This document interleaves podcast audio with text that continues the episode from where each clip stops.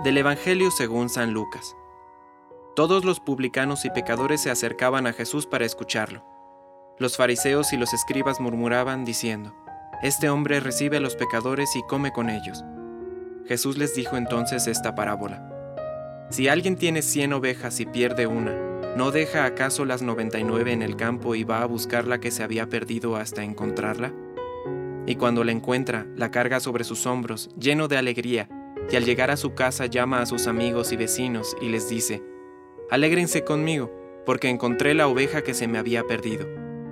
Les aseguro que, de la misma manera, habrá más alegría en el cielo por un solo pecador que se convierta que por 99 justos que no necesitan convertirse. Y les dijo también, si una mujer tiene 10 dracmas y pierde una, ¿no enciende acaso la lámpara, barre la casa y busca con cuidado hasta encontrarla? Y cuando la encuentra, llama a sus amigas y vecinas y les dice, Alégrense conmigo, porque encontré la dracma que se me había perdido.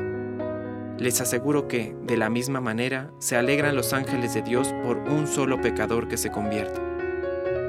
Palabra de Dios. Compártelo, viralicemos juntos el Evangelio. Permite que el Espíritu Santo encienda tu corazón.